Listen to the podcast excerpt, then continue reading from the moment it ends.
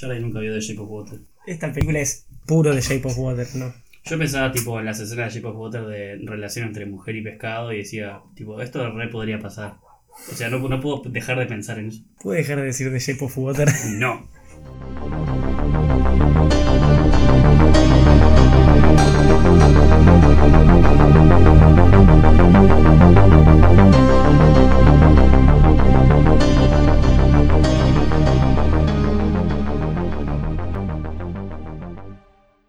Buenas noches, Screamers, y bienvenidos a una nueva review.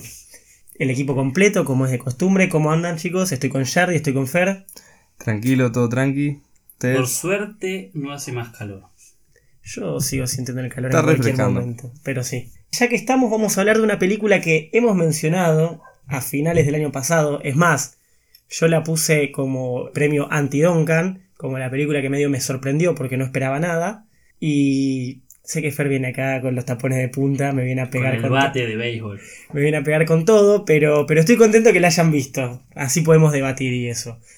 Estamos hablando de Sweetheart. Hoy vamos a hacer una review de Sweetheart, que una sinopsis rápida para aquel que no la vio y quiere pausarlo El antes. especial de verano de Shape of Water. Ese- ok, esto hubiera sido un buen cold open, ¿te das cuenta? Te das cuenta. Pero bueno, es acerca de una chica llamada Jen que está en un viaje en barco. El barco tiene un accidente, se podría decir. La verdad nunca se sabe porque literalmente empieza con ella llegando a la isla. Claro, ahí tirada en la playa, Sí, al principio no sabes mucho. lastimada. Claro, te va a medida que va avanzando vas conociendo un poquito más del backstory, pero mínimamente. Sí, varada, buscando la manera de sobrevivir y de escapar en lo posible. Y dato de color, justamente para hacerlo, para que no sea tan sencillo como, ¿cómo se llama la película de Tom Hanks? Náufrago. Para que no sea náufrago, hay un monstruo de por medio que vive en las profundidades del mar, que todas las noches sale a, a pasear por la isla, ¿no? ¿Qué les pareció, chicos? ¿Qué opinan de esta película? Porque, bueno, yo ya le di un par de comentarios positivos, pero quiero hacer la suya sin spoilers por ahora. tiene elementos que me parecen interesantes. Me gustó, tuvo ligeramente tensión, no me encantó.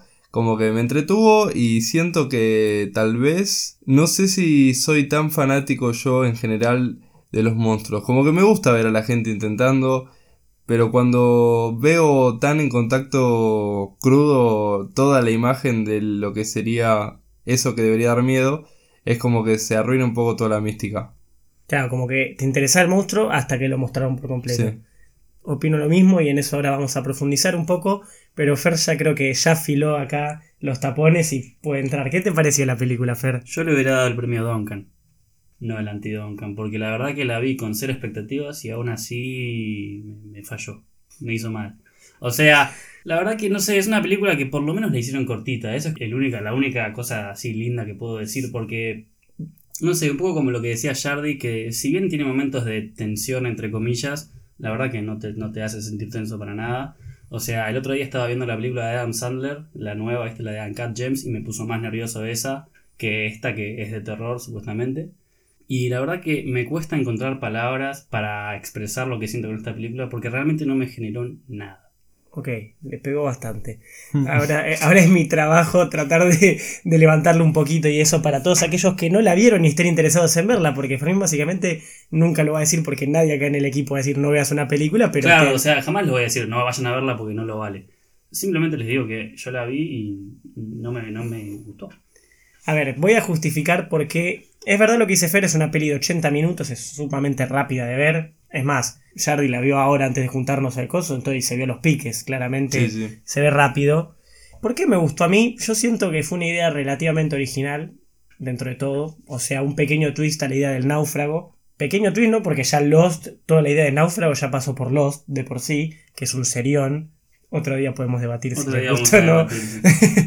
Pero toda la idea del monstruo ahí en una isla y eso ya viene de ahí. Y es, el, es un, justamente una idea de pelea entre humano y naturaleza, por así decirlo. Me interesó, más que nada me entretuvo. Sí, tiene un montón de fallas. Hoy la, la repasé de vuelta ahora para venir a discutirla acá en profundidad. Y le encontrás detalles que decís, esto no está bien, esto otro no me gusta, sabes que esto. Pero me entretuvo. Y básicamente, para los que esperaba de la película, que era nada, es a ver una peli de un naufragio, me sorprendió. ¿Sabes en qué momento? Una escena en la que dije, ok, esta peli me gusta y la estoy pasando bien. No es spoiler porque es simplemente en descripción de escena. Cuando tira la bengala al aire en la noche y va cayendo en el mar, Sí, eso es que lo se note una figura. Es un lindo plano. Es un plano que dije, Es la estoy pasando plano, bien. sí, sí. O sea, ahí dije, bueno, esto puede ser y después no pudo ser. no llegó. No, o sea, es, es lindo. Bueno, también una locación bastante copada en las islas del Pacífico. Ahí se filmó en Fiji. En, creo que era Mamatua, el nombre de las islas. Lindo para viajar, ¿no? Lindo, sí. Un Para conocer. viajecito. Pero me gusta, me gusta ese concepto, porque la verdad es que no hay muchas películas de terror necesariamente así. Es una idea original. En, ese, en ese aspecto es, es lo que se rescata, que no suele haber películas así con, por ejemplo, tan poco diálogo, porque es una persona sola. Aunque si yo estaría solo en una isla, estaría hablando por los codos, tipo, para no volver en voz alta. Yo cuando sí, cuando estoy solo a veces hablo tipo un toque para... No sé. Para aliviar la tensión. Sí. Como si fuera literalmente un show, ¿no? No, no, no necesariamente, es como No, de que... repente miro la cámara y. Diablo, Jardy, lo hiciste de vuelta. Pero creo, creo que hablaría, hablaría conmigo mismo. Pero nada, está buena en ese aspecto.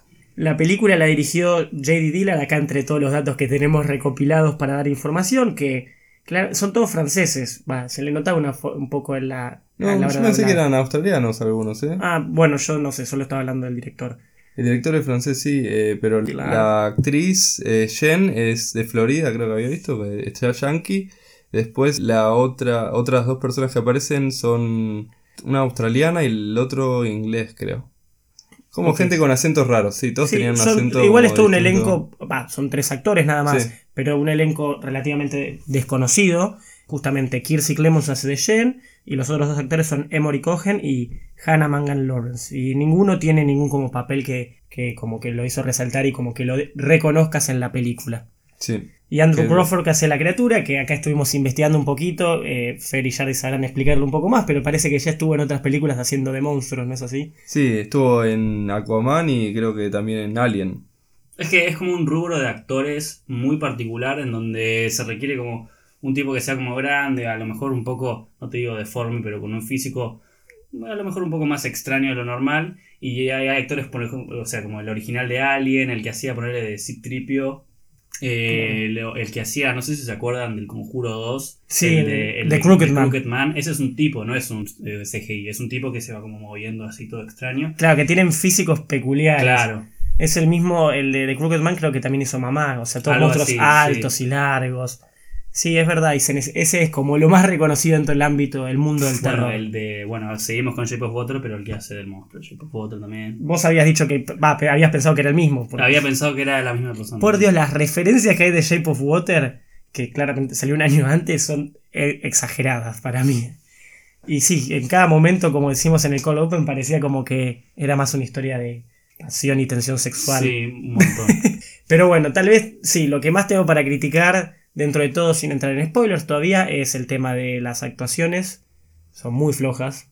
Especialmente la de, la de Lucas, eh, la pareja. Sí, de sí, Jen. sí, sí, sí. Por Dios, qué o momentos. sea, el, el profesor que tuvimos de teatro, Rodri y yo, que ahí, bueno, ahí nos conocimos, estaría muerto de ver esta película. Porque. Por el tema de la relación entre los personajes. Es como que. Es una pareja que en ningún momento se quiso, como que los ves y parece que se conocieron ahí en el momento. Claro, es que si no le decían que éramos pareja, Claro, no no- lo mencionaban, no para mí dabas- no eran te novios. Después la amiga también está ahí como haciendo nada. Era y- claro, carne cañón, Y claramente. después otra cosa que. Sí, ¿no? Un montón. Y después, eh, sin spoilers, porque es algo que pasa en los primeros 30 segundos de la película, un amigo de. de- se me fue el nombre de la, de la protagonista, Jen, está ahí con ella, como que terminaron como en el mismo. en, el- en la misma playita. Y bueno, se muere porque tenía como un coral clavado. Y la mina no se pone ni triste, ni, ni se pone nerviosa, ni nada. Como que lo entierra y a los dos segundos ya está, no sé, buscando peces, no me acuerdo bien qué hacía, pero como que en ningún momento vive el conflicto de haber perdido un amigo y estar en el medio de la nada. Claro, no hay un proceso de transformación en los sentimientos, Claro. justamente. Sí, sí, la verdad que las relaciones eran muy frías. Yo mismo, bueno, como que de alguna manera, no sé por qué en un momento interpreté que, que el novio era medio un sugar daddy, como que...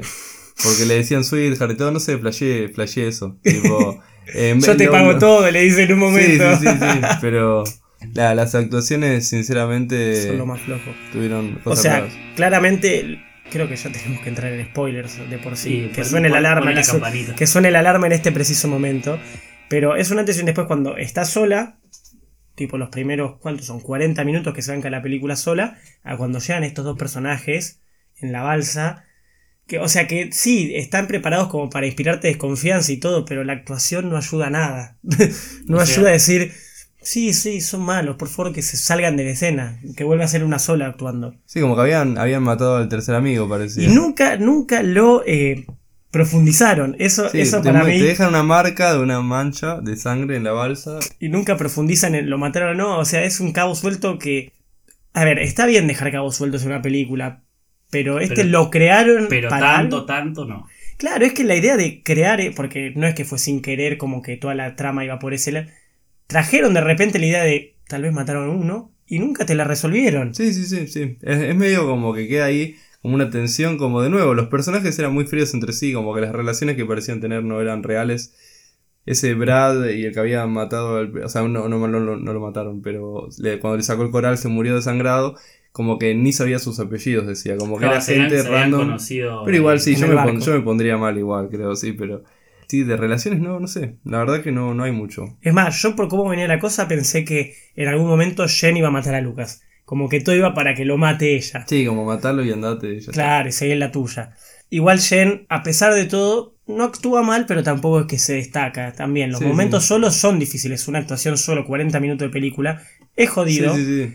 pero tampoco digo como, guau, qué, qué actuación. No, no. ¿Qué destaco? A ver, ¿qué destaco? Toda la primera mitad, a pesar de todo, los primeros 40 minutos me gustaron.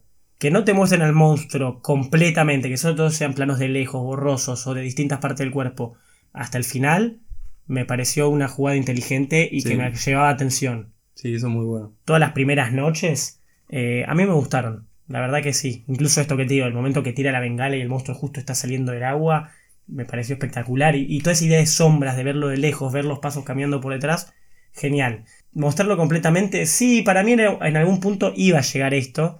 No sé si fue- era necesario.